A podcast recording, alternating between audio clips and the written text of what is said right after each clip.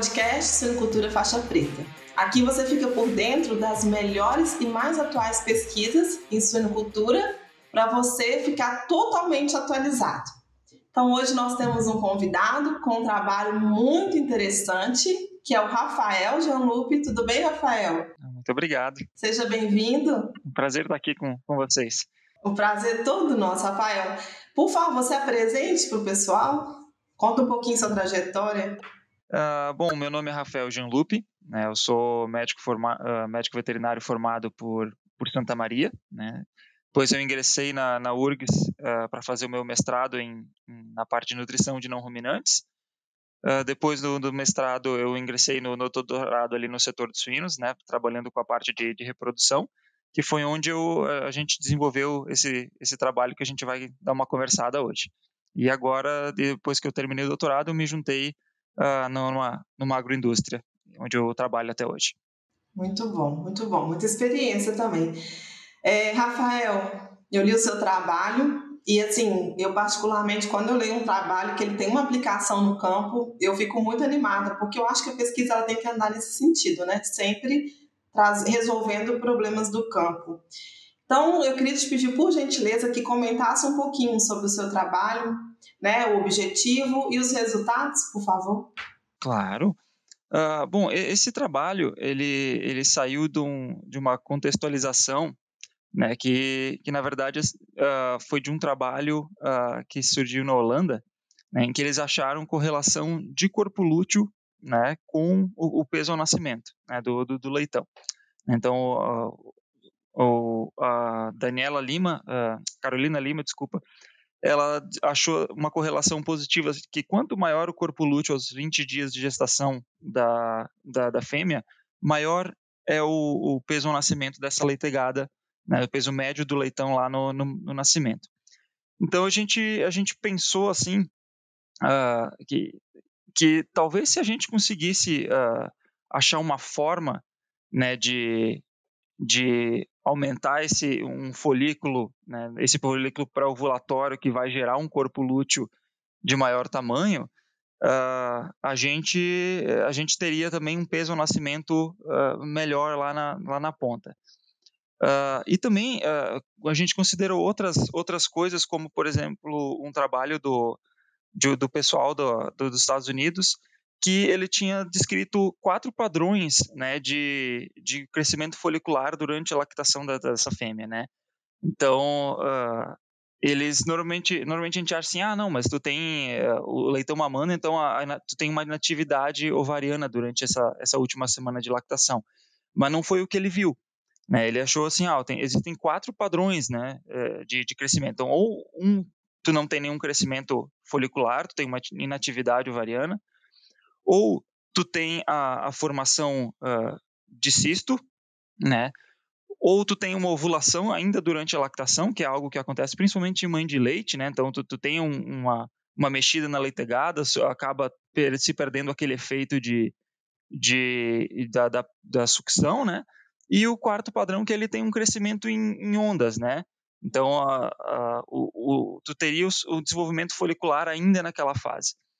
E aí a gente pensou uh, que também nesse sentido, se a gente trabalhasse com o altrenogeste, né, a gente teria também um crescimento folicular, uh, uma qualidade folicular melhor, né, lá no, no momento do, do da, da, ovulação, né. Então a gente conseguiria durante a lactação zerar né, o, o, crescimento uh, folicular.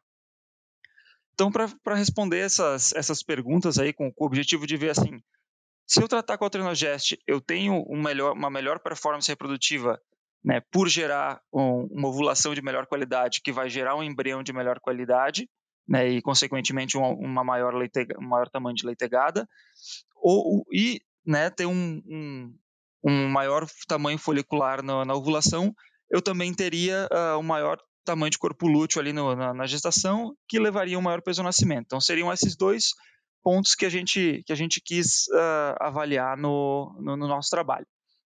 Para isso, a gente trabalhou aí com, com 400 fêmeas, né, divididas em dois grupos, ali 200 por grupo, e, e ali a gente uh, avaliou uh, a dinâmica folicular desde o do último do último uh, dos sete dias antes do desmame, né? Então a gente trabalhou mais ou menos com uma duração de lactação uh, de 19 a, a 21, tá?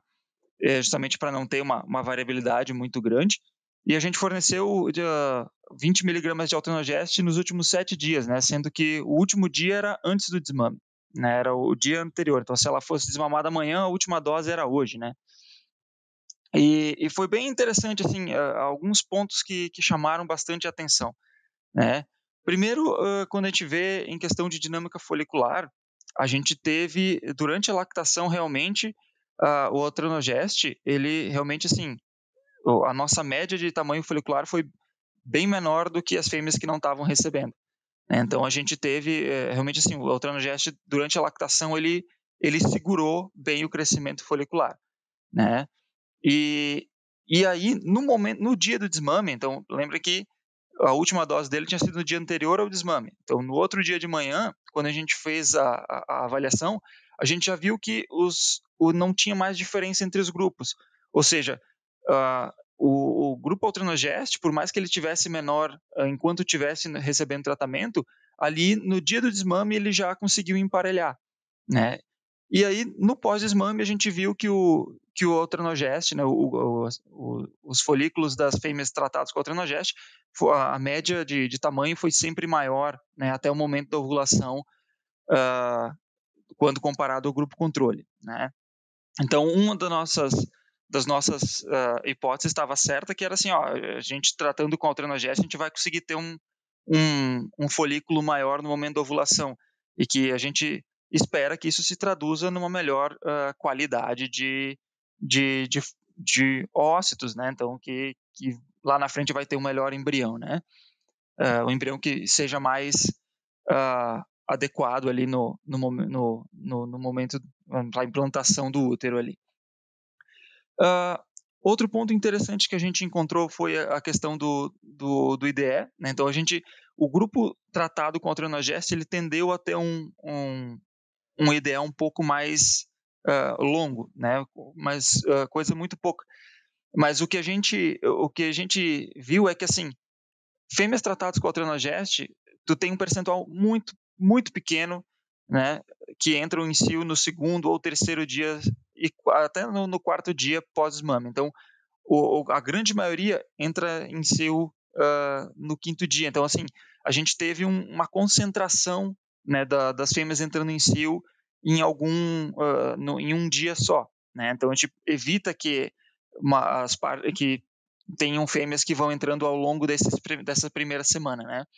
O que é o que é muito bom se tu se tu puder associar com, com alguma outra uh, alguma outra biotecnologia como a IATF, por exemplo, que alguns protocolos da, da IATF ela elas são baseadas uh, no momento do, do, do cio ou no momento do desmame, né? Então, tu, tu acaba tendo uma, uma uniformização ali, né? Uh, em relação a, a, a, ao tamanho de corpo lúteo também, a gente investigou, então, ali aos 20 dias de gestação né, na, dessas fêmeas, uh, a gente mediu uh, os cinco maiores corpos, os cinco corpos lúteos maiores do, do ovário direito e do ovário esquerdo. Né, então, a gente teve uh, 10 corpos lúteos no total por fêmea, né? Uh, e a gente mediu uh, corpo lúteo por corpo lúteo, vimos o diâmetro médio, né, e também a, a variabilidade, a, a, uniformidade desses, desses corpos lúteos. E, e um ponto que, que chamou a atenção, assim, fêmeas tratadas com a transgest tiveram um corpo lúteo um pouco maior, né, ao redor de, de meio milímetro maior de média, né, então ele foi, foi significativo né, na, na análise estatística.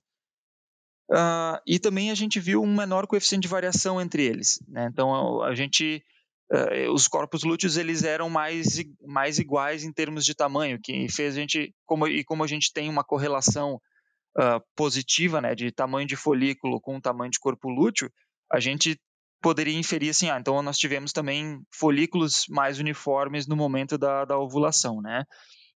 Em que a gente não, não pôde uh, garantir 100% porque a gente contou, a gente mediu três folículos no momento da, da, da, avaliação de avaliação folicular, né? Então a gente não mediu 10, né? Então não era um N suficiente ali. Uh, e no momento, então assim, uh, a gente conseguiu ter um, uma, uma, ovulação, né, um pool de folículos mais, mais vamos botar assim, mais homogêneos no momento da ovulação, né?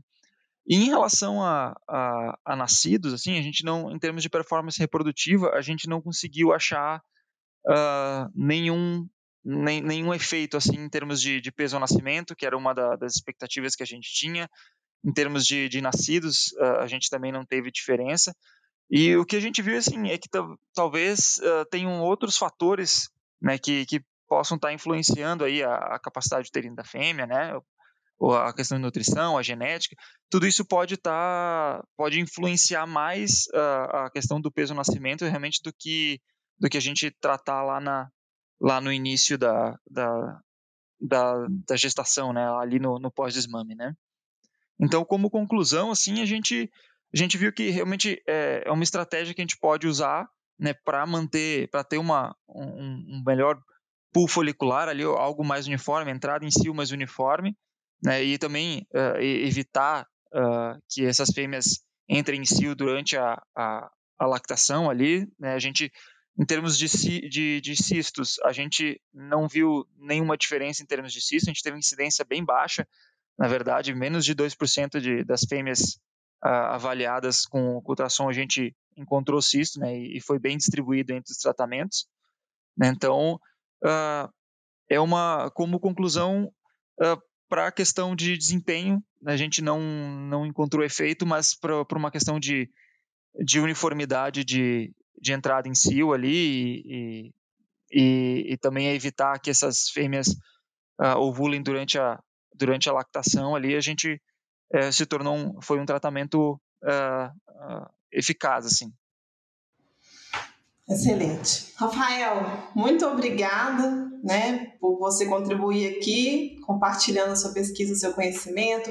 Parabéns a você e a equipe envolvida no trabalho, um trabalho, a suinicultura precisa de trabalhos como esse, tá? Parabéns a todos vocês. E, pessoal, quero pedir agora que vocês nos sigam aqui para que vocês continuem tendo acesso a essas pesquisas, que são pesquisas recentes e com impacto relevante na suinocultura e espero encontrá-los agora numa próxima oportunidade. Nós estamos sempre procurando as melhores e mais recentes pesquisas na área da sinocultura para compartilhar aqui no podcast. Se você quer compartilhar o seu trabalho, é muito fácil. É só você mandar um e-mail para suinoculturafaixapreta.com. Te espero aqui.